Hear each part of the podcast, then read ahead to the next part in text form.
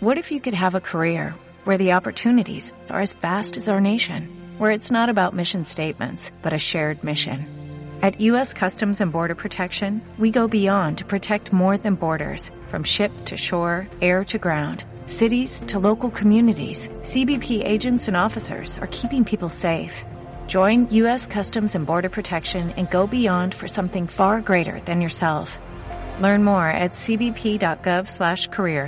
Eh, los amigos de Pehuen Pisos, líderes en revestimiento, empresa líder en el mercado nacional, pisos flotantes, vinílicos, deck, revestimientos de pared de última tecnología. Podés hacer tu consulta al 11 24 69 48 68, el, el pehuenpisos.com o pehuen.pisos. Ahí está toda la, eh, en las redes sociales, toda la tecnología, toda la variedad en pisos de alta generación que tienen mis amigos de Pehuen Pisos. Eh, para mí va a ser un placer charlar con él, saludarlo acá en Boca Pasión Total. Es la primera vez que, que, hablamos eh, eh, con, con, alguien que, que, ha jugado mucho tiempo en Boca, eh, en otros momentos tal vez, donde no era fácil también.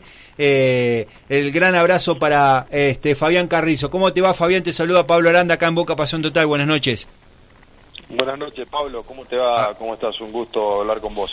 Bueno, ahí, a ver, ahí te escucho. A ver, te escucho un poquito a ver, ¿me escuchás vos bien? Sí. ¿Me escuchás bien ahora? Sí, sí. No, te escucho medio bajito, pero debe ser acá mi, mi, retorno. Bueno, Fabián, eh, ¿cómo estás? Este, bueno, primero, antes que nada, preguntarte cómo, cómo viste a, la selección argentina este, en este debut de, de, la, de la Copa América. Mira, creo que, nos, que la sensación que nos quedó a todos, ¿no? Que mm, el equipo eh, podía haber ganado el partido, lamentablemente no no encontró el camino después eh, en el segundo tiempo con un gol tempranero ahí de, de Chile. Siempre con, con la selección chilena salen partidos muy disputados, muy intensos. Hay como una suerte, especialmente estos últimos cuatro o cinco años de, de rivalidad. Y, creo que, que el equipo en este periodo de transición tiene cosas buenas.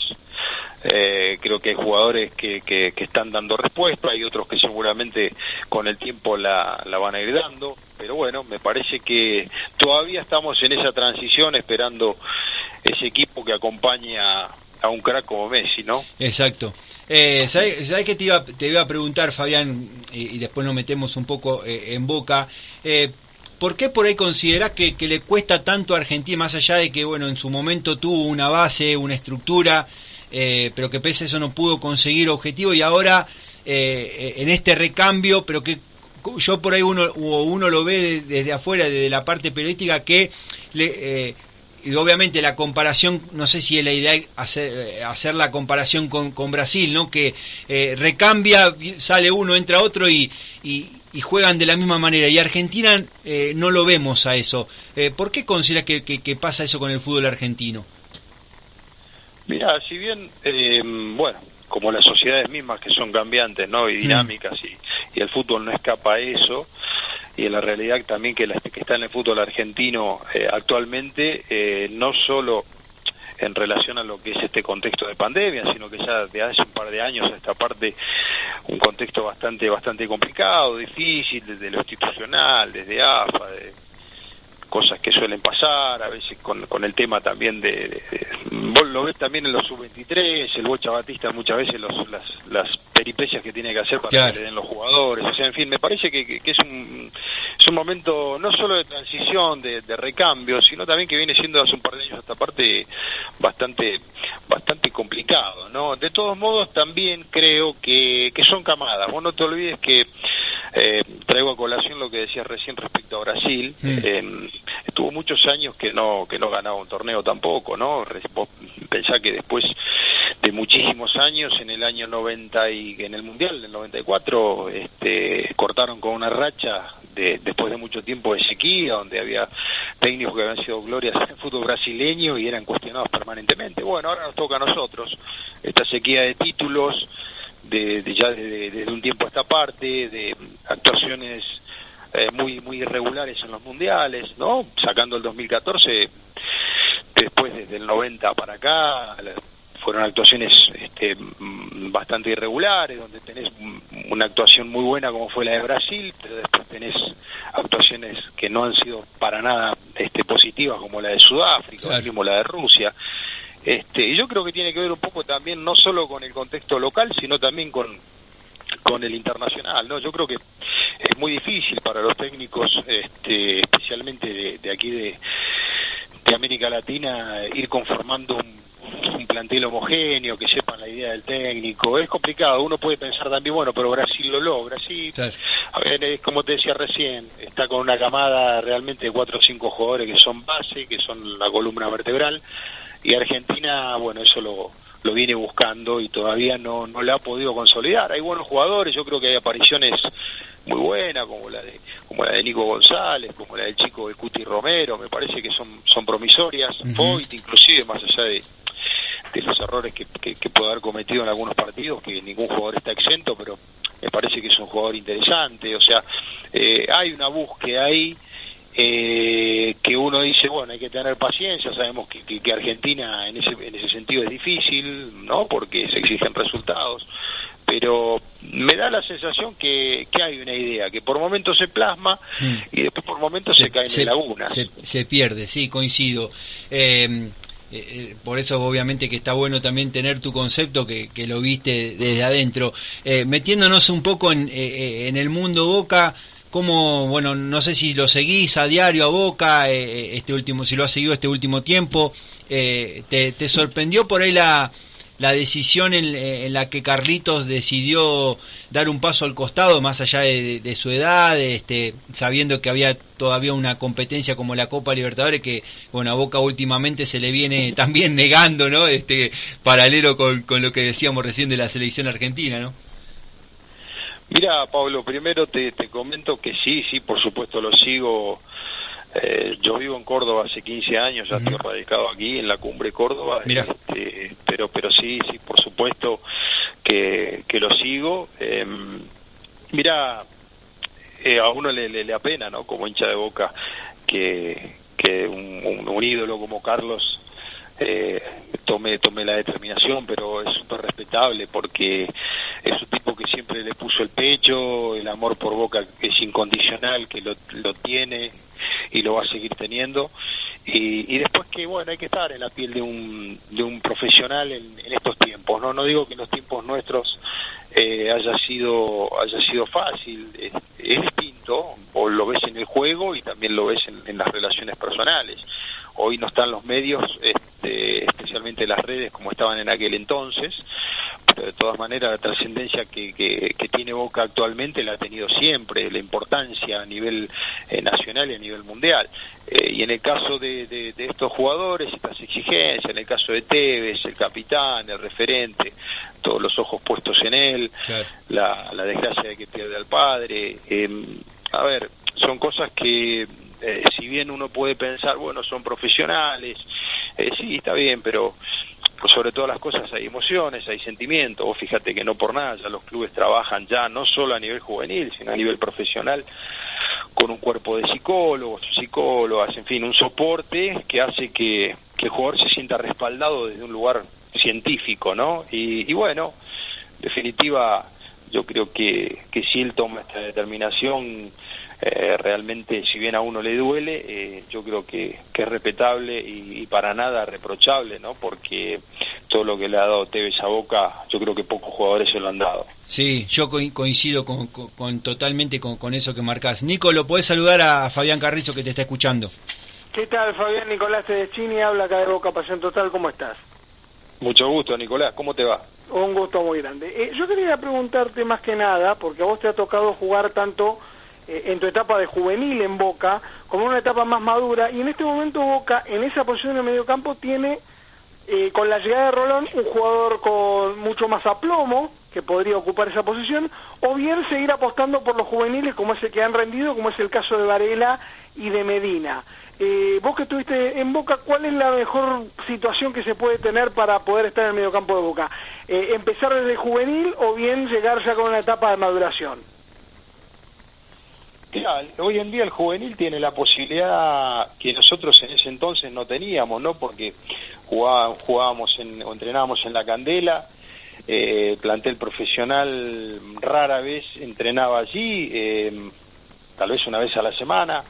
Eh, ¿Por qué te digo esto? Porque hoy eh, el juvenil de Boca, ya de un tiempo a esta parte, año 96, 97, 98 para acá, tiene una, una fluidez y un contacto diario, eh, o casi a diario con, los planteles profesionales, ¿no? Los entrenamientos en Casa Amarilla, eh, la bombonería al lado, eh, el alojamiento para los chicos de juveniles, o sea, hay un, una posibilidad de estar muy cerca de, escuchar el ruido, ¿no? El domingo cuando, cuando la gente se acerca a la cancha, cosas que nosotros no la teníamos tan cercana. Yo creo que, que hoy no sé si es un plus, pero me parece que el pibe que viene de inferiores eh, a mí me encanta que los respalden, me encanta que los respalden, que tengan su lugar, porque no son menos que nadie que venga de afuera. Eh, esto lo digo con todo respeto a cualquier jugador que incorpore Boca, ¿no? Porque indudablemente si se lo está incorporando es porque ven una valía para traerlo a, a un club de tanta trascendencia, de tanta importancia. Pero yo creo que los chicos demuestran,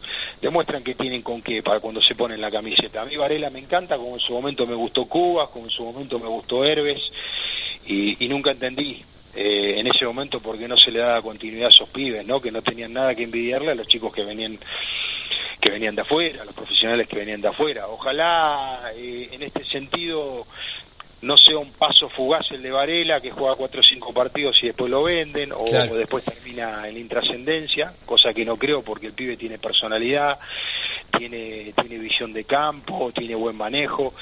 Eh, esto independientemente de las incorporaciones que traiga que traigan en ese lugar de la cancha. Yo creo que hay una saludable, aparente intención de, respaldar a los juveniles y bienvenido sea, porque el club invierte mucho dinero eh, en la estructura de divisiones inferiores, en sus técnicos, en, el semejante complejo que se armó en Ezeiza, que es una belleza y, y realmente hay que estar orgulloso como hincha de lo que de lo que el club ha hecho allí y que no sea solamente para para un futuro mercado de pases, ¿no? Sino que aquel que va mamando de chico el, sentido de, lo que significa transpirar esa camiseta de divisiones inferiores, bueno, después tenga la posibilidad en primera división y tenga una continuidad.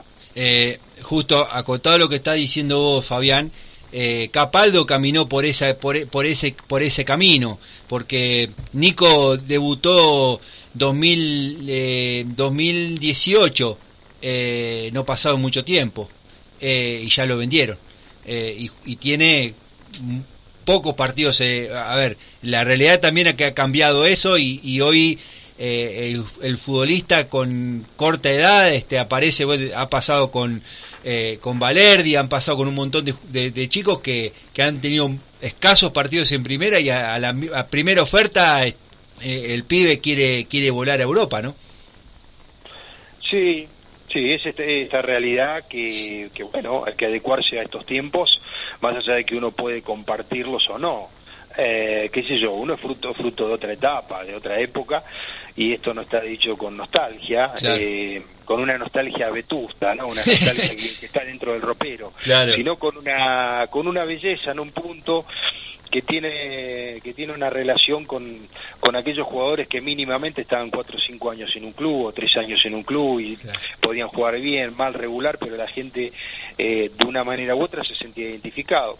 Ya de un tiempo a esta parte eso no sucede, es entendible en este contexto que, que no solo es, es en los clubes, sino que te das cuenta que es a nivel país, donde dependés de, de, en el caso a nivel país depende de, ciertas potencias que te den una mano cuando estás en la lona y, y, a nivel clubes porque necesitan vender para mantener toda la estructura. Ojalá que el caso del chico Valerdi, por ejemplo, yo no, no, no le conozco ni la cara, como muchos hinchas de boca. Este, ojalá que, que eh, tengan más continuidad y que después de pasado determinado tiempo prudencial y uno lo pueda disfrutar, bueno, está bien, no cortarles la posibilidad esa de, hacer una carrera en el exterior, pero no cuando tienen un partido en primera o dos partidos en primera que no los podamos disfrutar. Al menos eso pienso yo como, como, como hincha de boca, ¿no? Nico. Fabián, yo quería preguntarte por dos momentos en tu carrera que son muy importantes en Boca. El primero es la obtención de la Supercopa del 89, que era un torneo que le permitió cortar una sequía de ocho años al Ceneice. ¿Cómo fue vivido por el club. Y la segunda es que vos este, estuviste también cuando se produjo el segundo regreso de Maradona, ya en el 95. ¿Cómo fueron esos dos momentos dentro del plantel? Muy lindo, muy lindo, son, son uno de mis, de mis tesoros, ¿no? Este, especialmente lo que tuvo que ver con, con la obtención de la Supercopa, de formado parte del plantel y la Recopa eh, en el 90, allí en Miami. Em, imagínate que eh, a toda una camada de jugadores, desde el 82 a, hasta el 91, te diría 90, 91, nos tocó una etapa difícil, de un contexto difícil en el club, donde ya desde inferiores uno veía que era muy difícil el tema de, de, los elementos, de la ropa, las piruetas que tenían que hacer los utileros, los técnicos, ¿no? Una realidad tan difícil a la de hoy y en primera división también, eh, donde tal vez eh, los planteles eh, en ese momento tenían que hacer este, un montón de, de piruetas muchas veces para para, para, para, para cobrar, porque el club encima este, estaba en una situación, no te olvides que Boca hizo de local en Atlanta, hizo de local en Vélez, hizo de local en River porque tiene la, la cancha clausurada, o sea, somos de una camada que fue que tuvo un contexto difícil, que siempre le puso el pecho, que no que no arrugó ante ante eso. El famoso año 84.